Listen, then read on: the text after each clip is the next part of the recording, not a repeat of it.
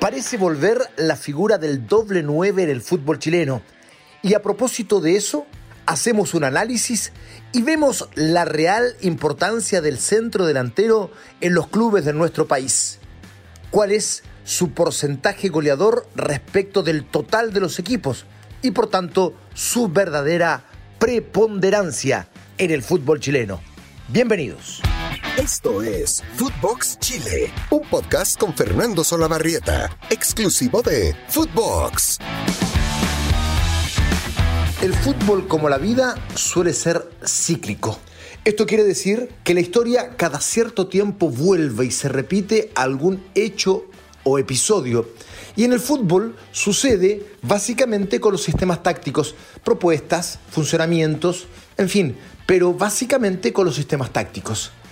Hace muchísimos años, por ejemplo, cuando yo empecé a vivir el fútbol década del 70 y los 80, el sistema táctico imperante era el 4-3-3, con punteros clásicos, con diestros que iban por la derecha y ganaban línea de fondo tipo Patricio Yáñez, o con zurdos que iban por izquierda a ganar línea de fondo y tirar el centro atrás, como Leonardo Vélez, por dar un par de ejemplos, ¿no? Hago esta salvedad porque cuando vuelven muchos años después, casi 30 años después, los punteros venían con ciertas innovaciones dentro de su función. Por ejemplo, hoy se juega, o cuando se jugó predominantemente con los punteros, que todavía en realidad sigue siendo así, se hacía con varios de ellos con perfil cambiado, es decir, el zurdo iba por derecha y el diestro por el sector izquierdo, por ejemplo, para darle opción de remate, porque ya no solo eran desbordadores, ¿no? En, esta época, en, en la actualidad. Pero entre medio pasaron otras cosas en términos tácticos.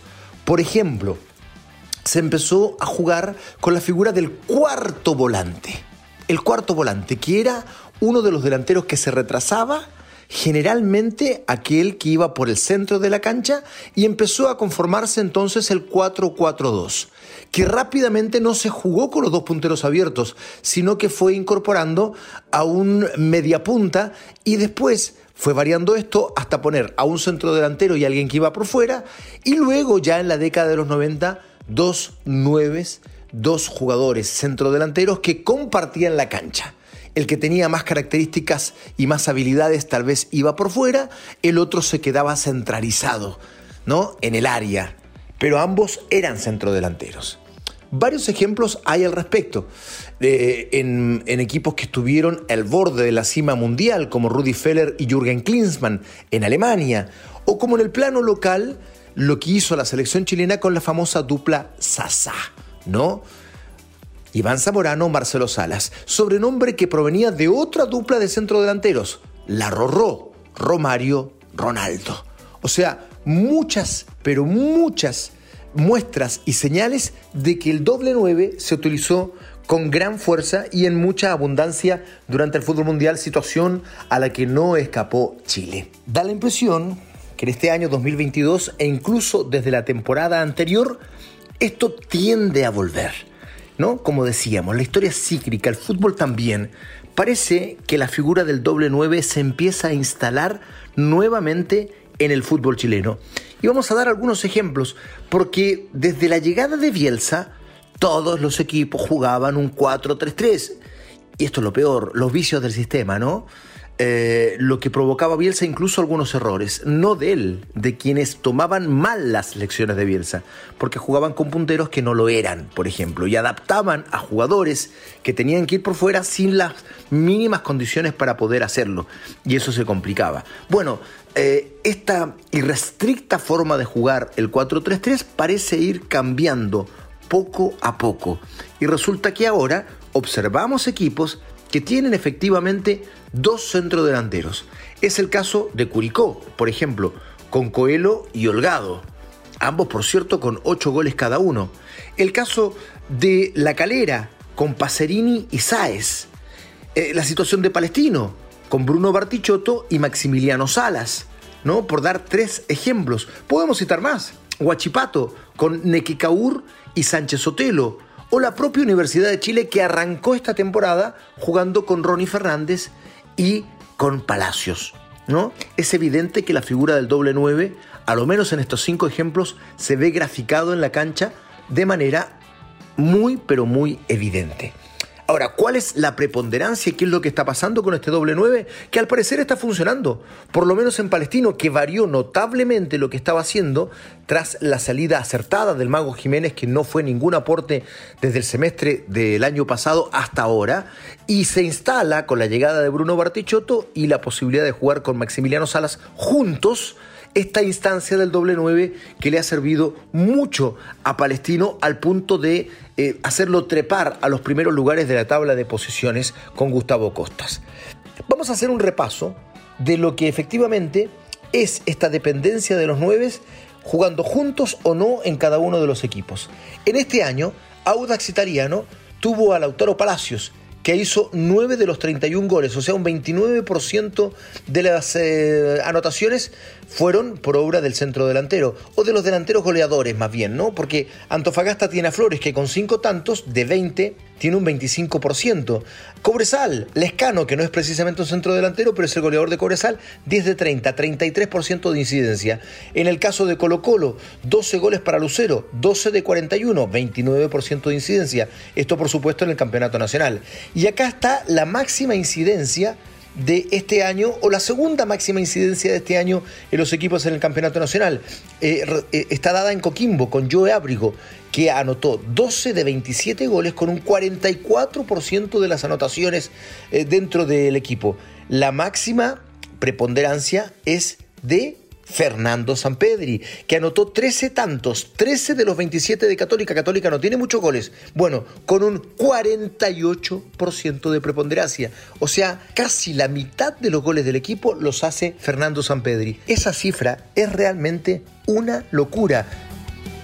Sampedri, que viene de ser goleador en la temporada anterior y también en el año 2020, eh, este año está repitiendo esa característica, es el líder de los anotadores, pero en una católica mucho más complicada, que ha deambulado en el décimo lugar de la tabla de posiciones y como hemos observado, ha anotado muy pocos goles. Por tanto, el valor de San Pedri es muchísimo, muchísimo mayor.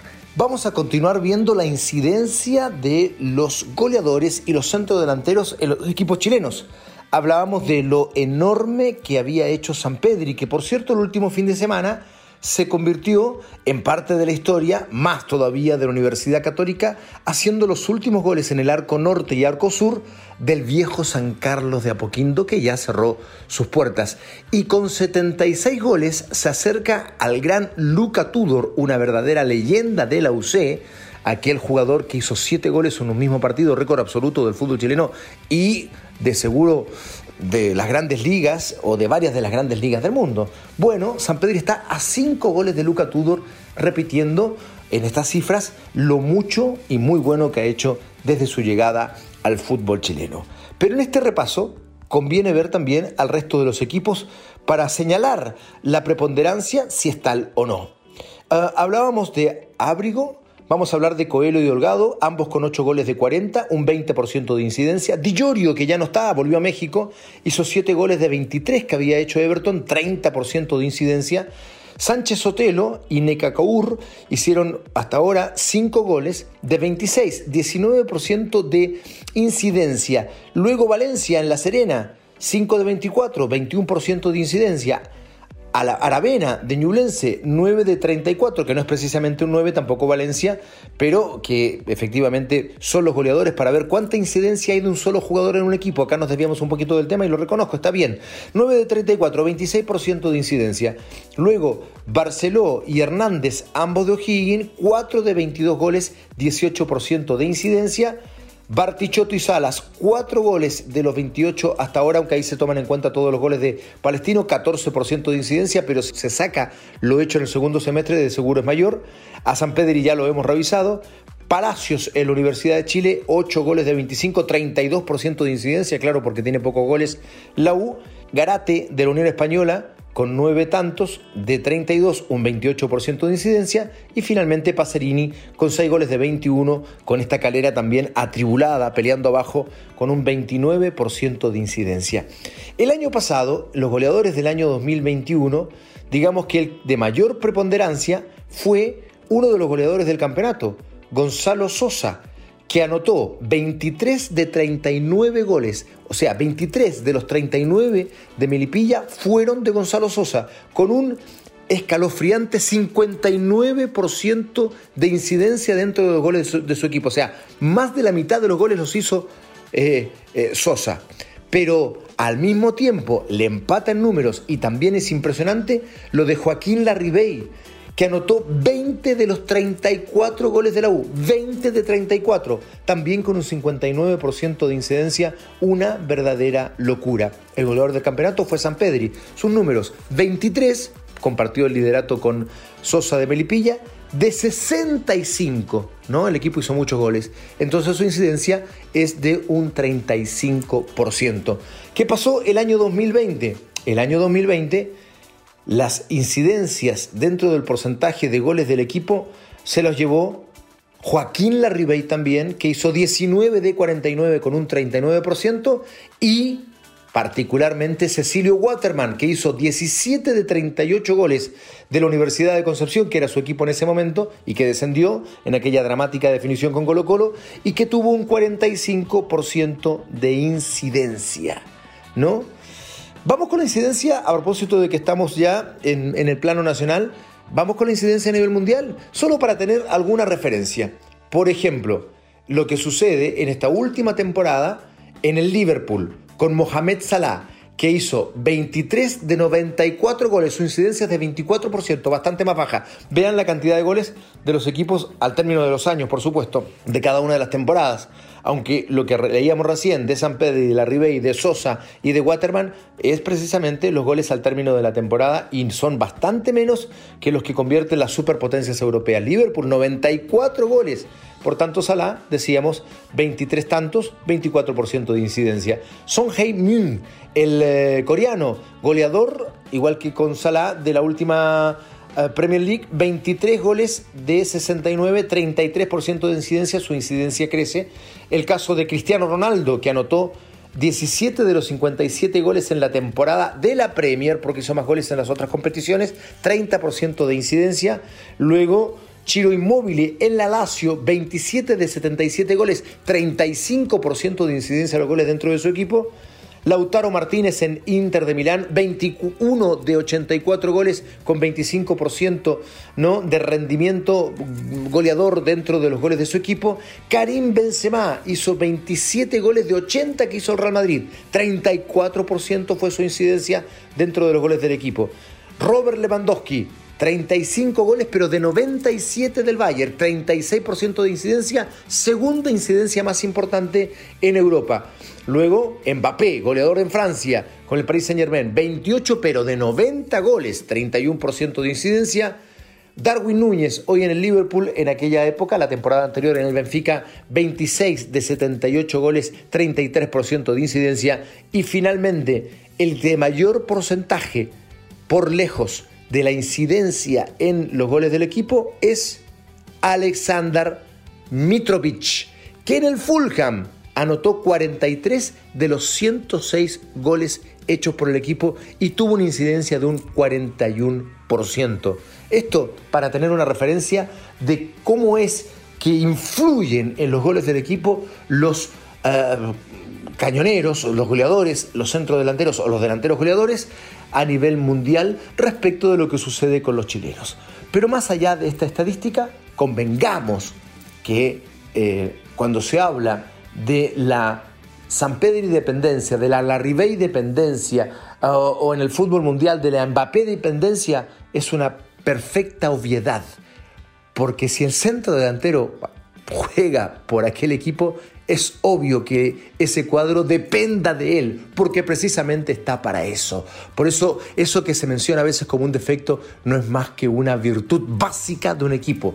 O sea, apoyarse en el centro delantero o en el delantero goleador para anotar goles. No es, es, una, es una dependencia, por supuesto, pero una dependencia virtuosa, propia de lo que es el juego. Y ahora, con dobles nueves apareciendo en el fútbol chileno, probablemente esta dependencia sea mayor.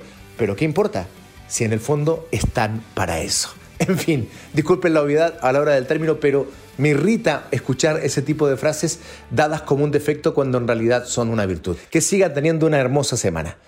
Esto fue Footbox Chile con Fernando Solabarrieta, podcast exclusivo de Footbox.